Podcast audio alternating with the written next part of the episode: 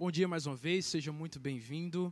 A você que é nosso amigo, que está nos acompanhando aí mais uma vez pela internet, pelo nosso canal no YouTube, a você que tem acompanhado desde o primeiro momento do culto das oito até a escola sabatina, até agora também no culto das onze.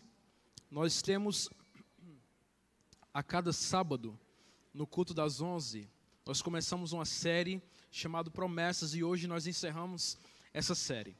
Diante de alguns sábados, nós falamos aqui sobre diversas promessas que Deus fez para cada um de nós, promessas que são verdadeiras, promessas que são reais e promessas que elas podem também ser uma realidade nas nossas vidas. Nós falamos sobre salvação, falamos sobre a companhia de Deus, falamos sobre o cuidado de Deus a cada dia por cada um de nós, a providência divina a cada dia. Eu tenho certeza que você foi abençoado em cada um desses sábados. Então nós queremos nesse momento abrir a Bíblia, convidar você a abrir a palavra de Deus no livro de João, João capítulo 14, e nós vamos ler o versículo 1 ao versículo 3, tá bem?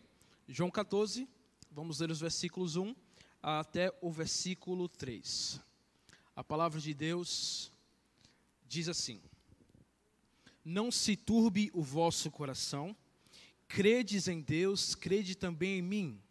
Na casa de meu pai há muitas moradas. Se assim não fora, eu vou-lo teria dito, pois vou preparar-vos lugar. E quando eu for e vos preparar lugar, voltarei e vos receberei para mim mesmo, para que onde eu estou estejais vós também. Nós falamos aqui a cada sábado que cada promessa que nós encontramos na palavra de Deus, ela exige de nós uma resposta de fé. Ou seja, se Deus prometeu a sua companhia, eu tenho que responder com fé a essa promessa. Se Deus pro prometeu que a cada dia Ele ia providenciar o que eu preciso, eu tenho que responder com fé, acreditando que isso é algo verdadeiro e que Deus cumpre as suas promessas. E com essa promessa que nós vamos falar nessa manhã, que nós vamos analisar através da palavra de Deus, não é diferente. Toda promessa que nós encontramos na palavra de Deus, ela exige de nós uma resposta sabendo que Deus prometeu que está ao meu lado, e agora, o que é que eu vou fazer? Eu respondo com fé ou eu duvido nos momentos em que eu precisar da sua companhia? Sabendo que Deus providenciará tudo o que eu preciso, e agora, como que eu respondo a essa promessa? Eu vou duvidar ou eu vou acreditar que Ele vai providenciar, que Ele vai estar sempre providenciando aquilo que eu preciso para sobreviver? Toda promessa de Deus exige uma resposta de fé. E a Bíblia é um livro repleto de promessas ela tem cerca de 3.575 promessas feitas da parte de Deus para nós. Que coisa maravilhosa, não é? 3.575 promessas. Sendo que 2.500 promessas falam sobre a volta de Jesus. A maior promessa que ele fez para mim e para você é que ele voltará.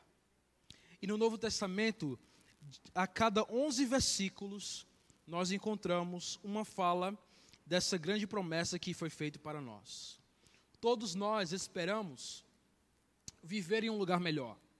Todos nós esperamos, de alguma forma, algum dia é, ir para um lugar que é realmente nosso. Todos nós, ou quase todas as religiões, acreditam ou pregam que existe um lugar melhor para se viver, um lugar mais feliz além dessa terra que nós estamos vivendo.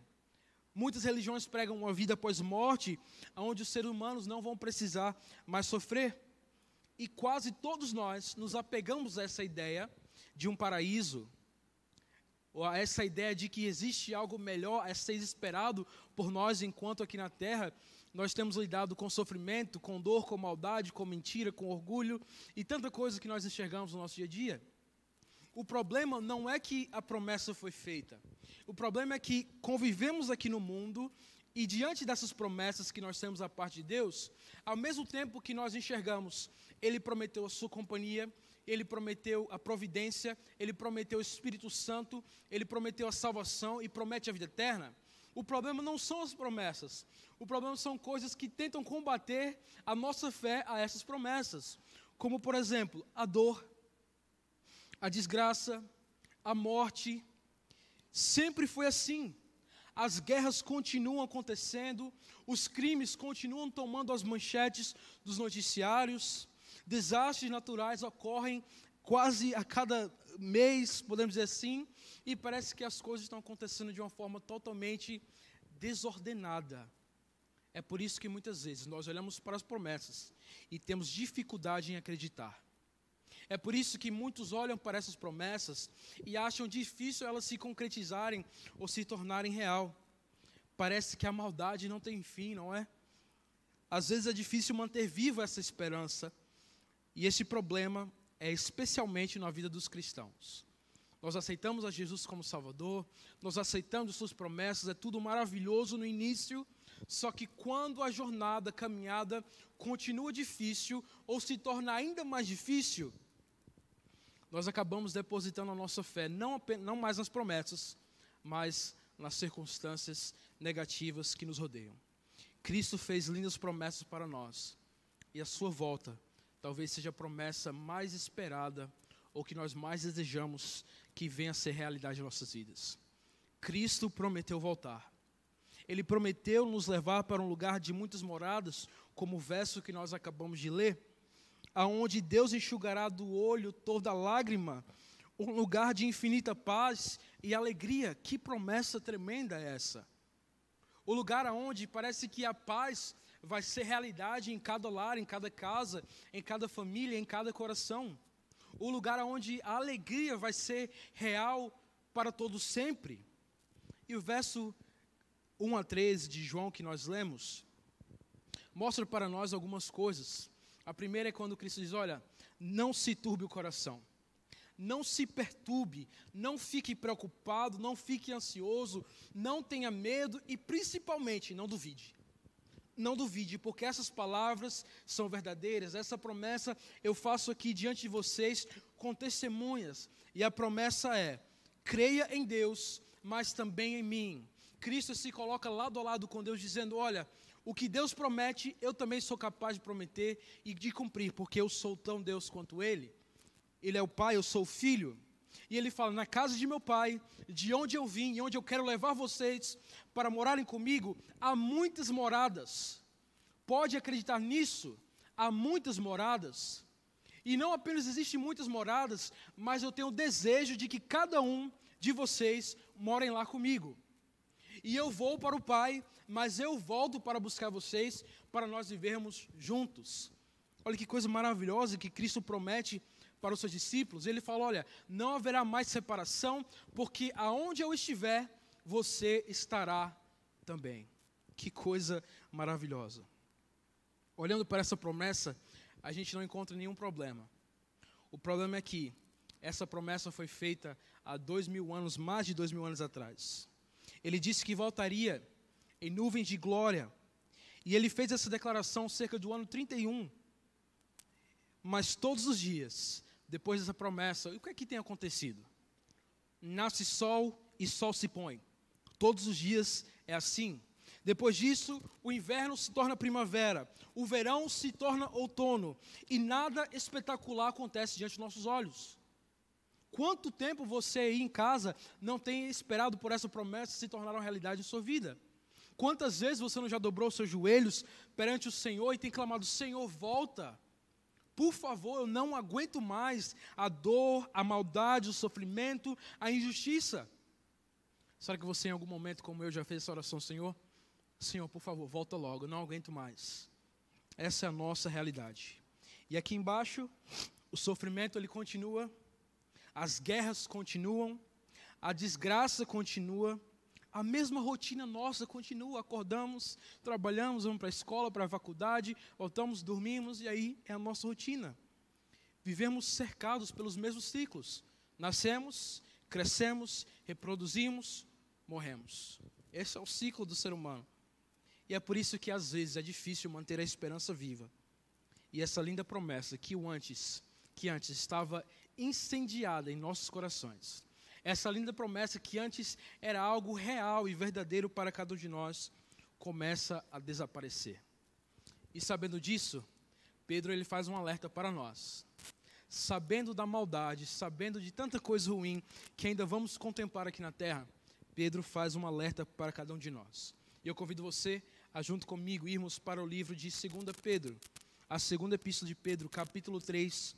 Nós vamos ler os versículos 3 até o versículo 5.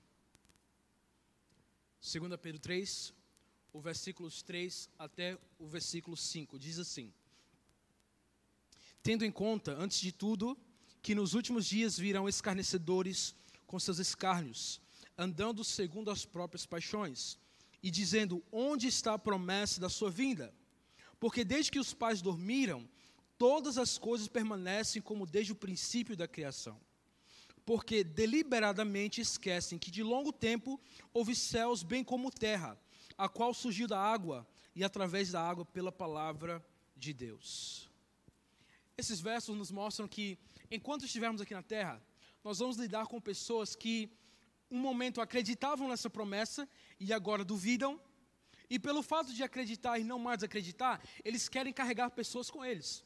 Eles não querem apenas ser os únicos que começaram a crer que desistiram. E por isso o verso que nós lemos aqui nos fala e nos chama atenção para uma palavra, deliberadamente, que significa de uma maneira proposital, de uma maneira intencional, estão esquecendo. Amigos, há pessoas que vão começar acreditando, mas diante da realidade que os nossos olhos enxergam no cenário mundial, muitos vão dizer: é impossível Jesus voltar. Não tem como. Se ele não voltou até agora, ele não volta mais. E pior, há pessoas que tentam então viver uma vida pautada nos seus próprios prazeres, nos próprios desejos do seu coração, e tornam então as costas, viram as costas para essa promessa que Deus nos fez. Amigos, nós vamos ter que lidar com pessoas que deliberadamente ou de uma forma proposital vão tentar fazer ofuscar essa chama dentro do seu coração. Pessoas que vão duvidar daquilo que você acredita, pessoas que vão zombar e vão dizer: olha, o mundo está da mesma forma de quando nossos pais também conviveram aqui na nossa realidade. Ainda tem maldade, ainda tem morte, ainda tem dor, ainda tem sofrimento. Nós nascemos, morremos, estamos sujeitos a essas mesmas coisas e nada acontece. Pessoas dizem: Jesus não voltou, ele não volta mais, segue o baile. Conhece alguém que talvez pense assim? E Pedro então ele tenta refutar essa forma de pensar nos versos a seguinte, nos versículos 8 e verso 9. Vamos ler juntos? Vai estar sendo projetado aí na sua tela, o verso 8 e verso 9. Diz assim: Há todavia uma coisa, amados, que não deveis esquecer: que para o Senhor um dia é como mil anos, e mil anos como um dia. Não retarda o Senhor a sua promessa, como alguns a julgam demorada. Pelo contrário, Ele é longânimo para convosco, não querendo que nenhum pereça, senão que todos cheguem ao arrependimento. Nesses textos, eu gostaria de destacar algumas palavras para você. Palavras como essas aqui. Há uma coisa que não deveis esquecer. Pedro deixa bem claro: nós não podemos esquecer. Temos que sempre estar lembrados, temos que sempre relembrar algo tão importante como essa promessa. Se nós esquecermos, o prejuízo será grande. Pedro está dizendo: olha, vocês não podem esquecer dessa promessa. Vocês não podem esquecer daquilo que foi dito pela própria boca de Jesus: Eu voltarei. Esquecer algo tão importante é sinônimo de prejuízo em nossas vidas. E o versículo continua, e a outra frase que eu gostaria de destacar para vocês é que nós não podemos esquecer, mas o que é que nós não podemos esquecer? E o versículo restante nos mostra que, para o Senhor, um dia é como mil anos, e mil anos como um dia. O que é que eu entendo com isso? Que o tempo de Deus é perfeito. Deus é eterno. Ele está superior ao tempo e ao espaço. Deus não está limitado ao nosso tempo. Deus não está limitado a segundos, minutos, horas, dias, meses e anos. Deus está acima disso. E Pedro deixa claro que para o Senhor, um dia com mil anos não faz diferença, porque Ele está acima do tempo. Olha que coisa maravilhosa. E o verso 9 nos traz a seguinte mensagem: Não retarda o Senhor a sua promessa, como alguns a julgam demorada. Pelo contrário, Ele é o que, amigo? Longânimo para convosco, não querendo que nenhum pereça, senão que todos cheguem ao arrependimento. Não retarda o Senhor a sua promessa. As promessas de Deus, no tempo certo, elas irão se cumprir. Deus não se atrasa. Deus não demora. Ele age no tempo certo e melhor, no tempo que é perfeito. Deus sabe a hora certa de responder a sua oração. Deus sabe a hora certa de intervir em uma situação que você esteja enfrentando. E Deus também sabe a hora certa de dar a ordem para então vir e mandar o seu filho Jesus nos buscar para vivermos eternamente com ele. E muitas vezes parece que isso é algo que não entra na nossa cabeça. O tempo de Deus é perfeito. Deus não se atrasa. Deus não demora. Ele não está adiando algo que precisa acontecer urgentemente, mas ele está agindo no tempo certo. E o restante dos versos nos diz que Deus ele é longânimo para conosco, não querendo que nenhum pereça. Quando você pensa nessa palavra longânimo, o que é que vem à sua mente? Alguém paciente? Quem sabe alguém que é capaz de, de suportar algo? Alguém que fica tranquilo diante de adversidades? Quando a gente vai para essa palavra na linguagem original, no grego, ela é macrotumeio. É isso que, transliterado, é, é, o, é o, o som dessa palavra. E o que ela significa é: é alguém que não perde o ânimo. É alguém que persevera pacientemente ao sofrer aborrecimentos. Alguém que é tardio em irá e punir. Então, sabendo o significado dessa palavra, nós podemos voltar para o verso e dizer: Não retarda o Senhor sua promessa, como alguns estão dizendo que está demorando. Mas, pelo contrário, ele não perde o ânimo, ele persevera pacientemente ao sofrer aborrecimentos. E quantas vezes será que eu não tenho aborrecido ao meu Deus? E quantas vezes será que você também não tem aborrecido a Deus? Deus é paciente conosco, ele persevera, ele insiste com nós, conosco, ele insiste em me salvar e insiste em te salvar.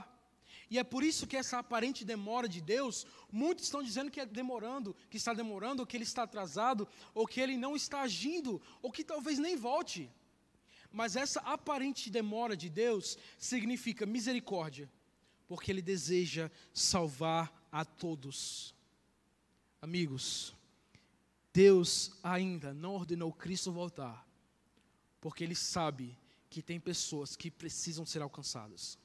Porque ele sabe que tem pessoas que estão vivendo diante dele de máscaras e que precisam derrubar essas máscaras e ir abertamente até o Senhor e dizer: Senhor, eu sou falho, eu sou pecaminoso, eu tenho falhado nisso, nisso e nisso, mas Senhor, por favor, eu reconheço que Tu és o Deus Todo-Poderoso e que é capaz de salvar e que eu preciso ser salvo.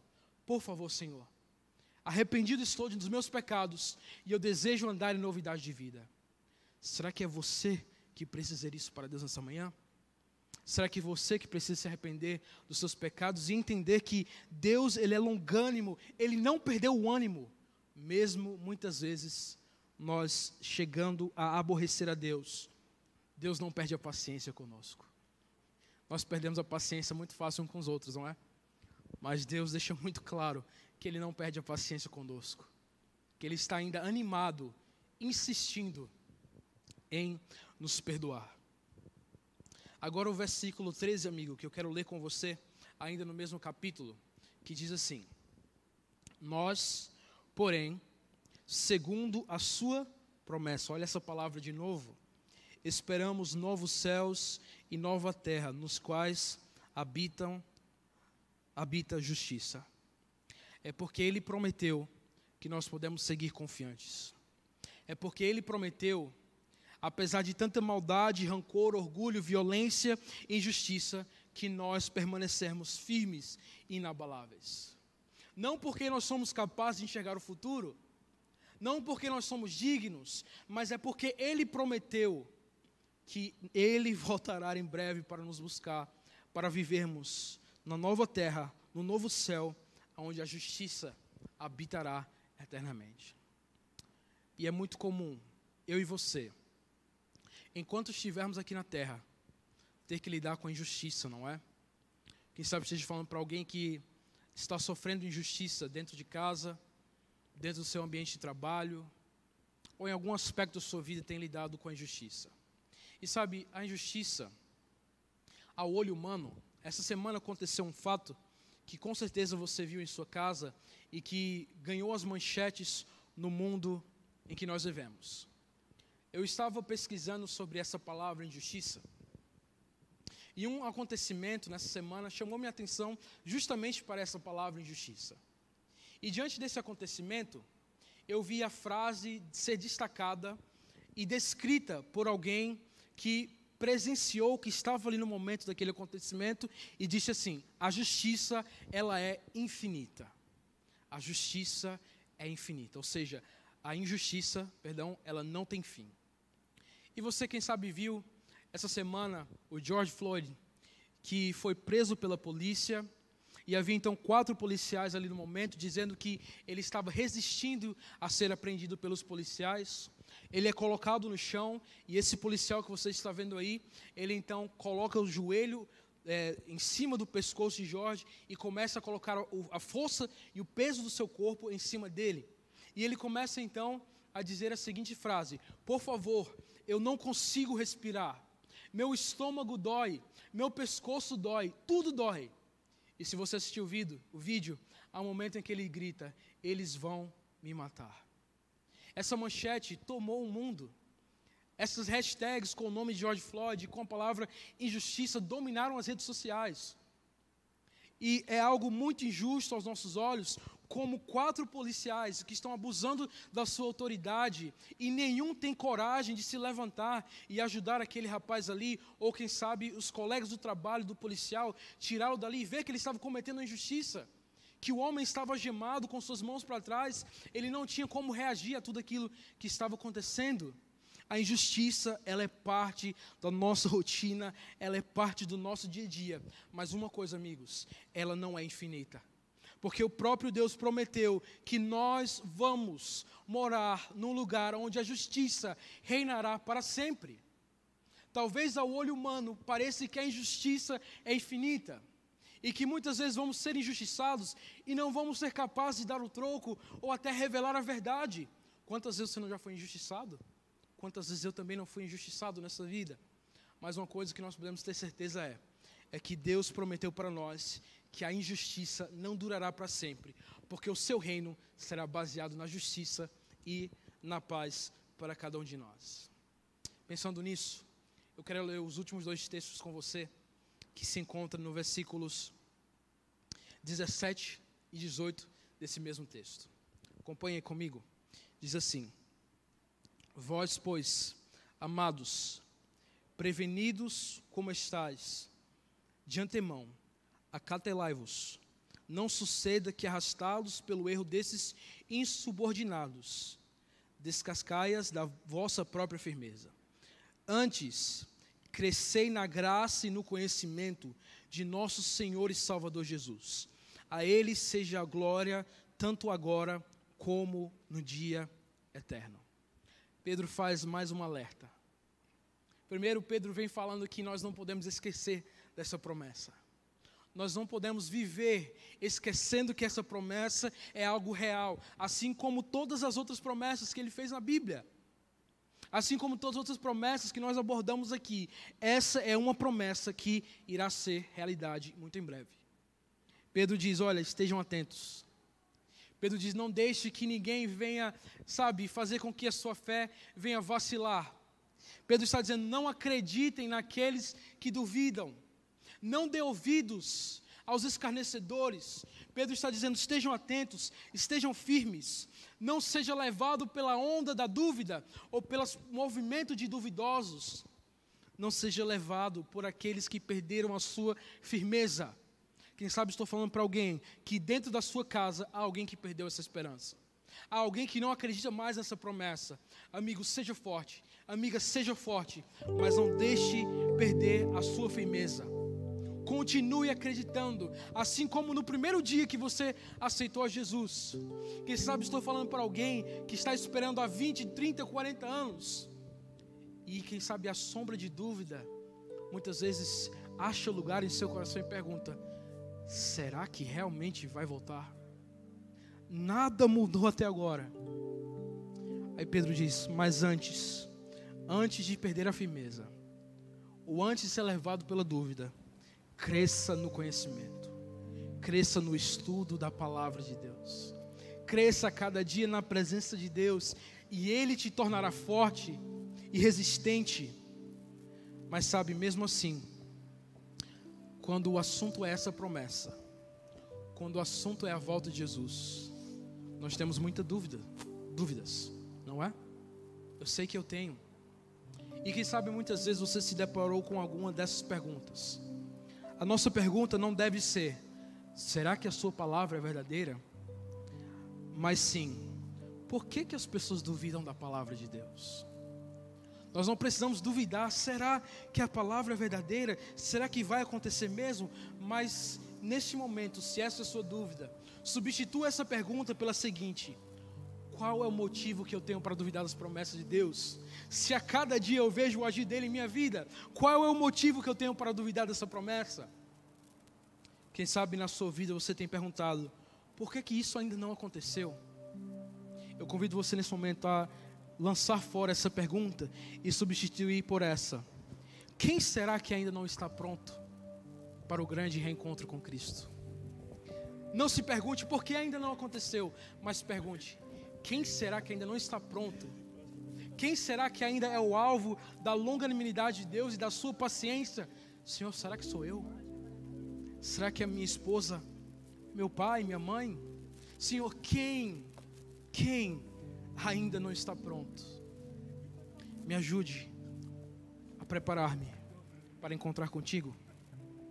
E quem sabe, talvez essa seja a sua pergunta também. Vai acontecer? Da mesma forma, eu convido você a lançar fora essa pergunta e substituir por essa: Será que eu estou pronto para quando isso acontecer? Seja qual for a sua dúvida, Deus tem a resposta. Para aqueles que duvidam que é verdadeira, você não tem nenhum motivo para duvidar dessa promessa. Para aqueles que se perguntam por que ainda não aconteceu, Deus diz: será que você está pronto para esse acontecimento? Para aqueles que perguntam, vai acontecer mesmo? Nada mudou? Será que eu estou pronto e preparado para esse grande encontro? Amigos, toda promessa de Deus exige de nós uma resposta de fé. E diante dessa promessa que Ele voltará, diante dessa promessa que nós vamos reencontrar todos aqueles que nós amamos e que perdemos, e quem sabe você perdeu alguém que você ama durante esse cenário que nós estamos vivendo diante da promessa de Deus de justiça e paz para todos sempre, qual vai ser a sua resposta? Você vai responder com fé? Ou você vai continuar duvidando? Não adianta responder com fé e não estar pronto para confirmar essa resposta. Se eu tenho fé que ele vai voltar, como uma resposta de fé a esse convite, eu tenho que me preparar. Eu tenho que estar, como Pedro diz, em santo procedimento aguardando e esperando a volta de Jesus. Será um lindo reencontro. As pessoas que nós amamos irão ressuscitar e ao a palavra de Cristo elas serão transformadas. Os anjos irão proporcionar às mães que perderam seus filhos um reencontro, aos filhos que perderam seus pais um reencontro. E nós então seremos levados para o céu onde nós viveremos por uma fração de tempo. E logo após, a nova Jerusalém desce para a terra e desfrutaremos da justiça e paz que ele prometeu. Não se turbe o coração. Creia em Deus, creia também em mim. Na casa de meu pai há muitas moradas. Se assim não for, eu vou lhe teria dito, pois vou preparar-vos o lugar. E sabe o que ele diz? Eu estarei convosco todos os dias até a consumação do século. Você está pronto para se encontrar com Jesus? Tenho certeza que será muito em breve. Eu tenho certeza que Deus prometeu e Ele cumprirá a sua promessa. Mas que nós possamos estar prontos para esse grande dia. Amigo, você vai ouvir uma música agora. Eu queria que você refletisse em tudo que nós falamos aqui nessa manhã. Mas que essa música possa te levar a uma resposta também. Uma resposta de fé, acreditando que Cristo em breve voltará. Amém? Que Deus te abençoe. Tome essa decisão nessa manhã. E continue firme, acreditando que em breve nós estaremos reunidos para sempre com nosso Senhor e Salvador, Cristo Jesus, aquele que é digno de toda a honra, toda a glória e todo louvor pelos séculos dos séculos. Amém.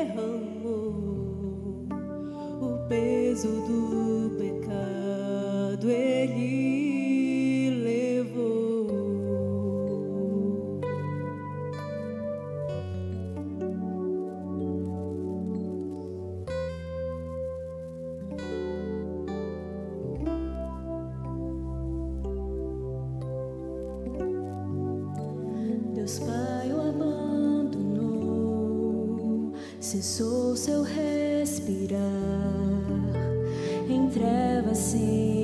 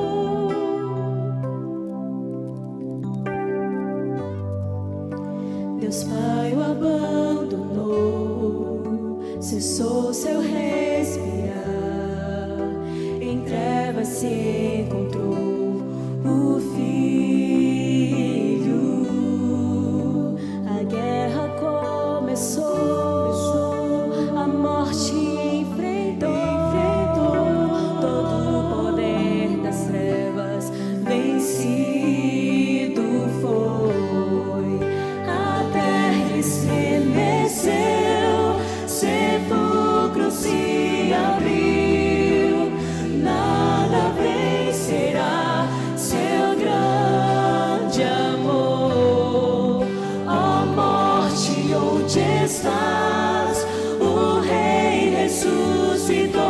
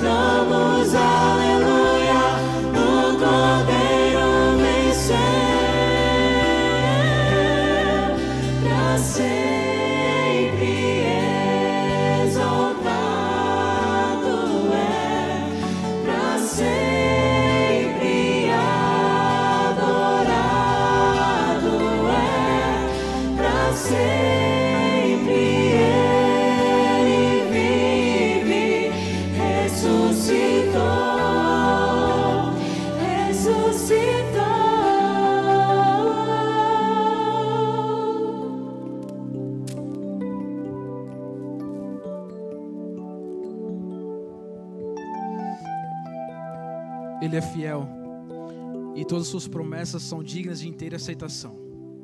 Quando Cristo voltar, nós todos iremos entoar um cântico juntos. Eu quero que você repita comigo aí onde você está nesse momento, dizendo assim: Este é o nosso Deus, a quem nós esperávamos, a quem nós aceitamos como Salvador, para a remissão dos nossos pecados. Digno é o Cordeiro de toda glória, toda honra e todo louvor. Que você possa continuar firme nas promessas do Senhor, sabendo que muito em breve Ele voltará para nos buscar. Oremos.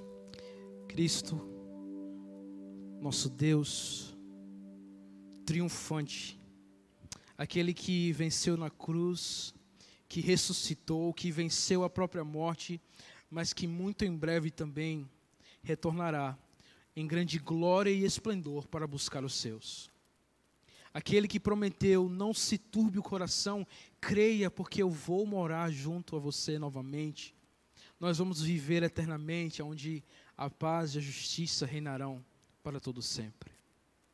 Ó oh, Pai, se nessa manhã, em nosso coração, alguma dúvida quanto a essa promessa, por favor, dissipa essa dúvida para que nós possamos aceitar as tuas promessas e acreditar que tudo que estamos vendo diante de nossos olhos é passageiro e somente o Senhor é eterno.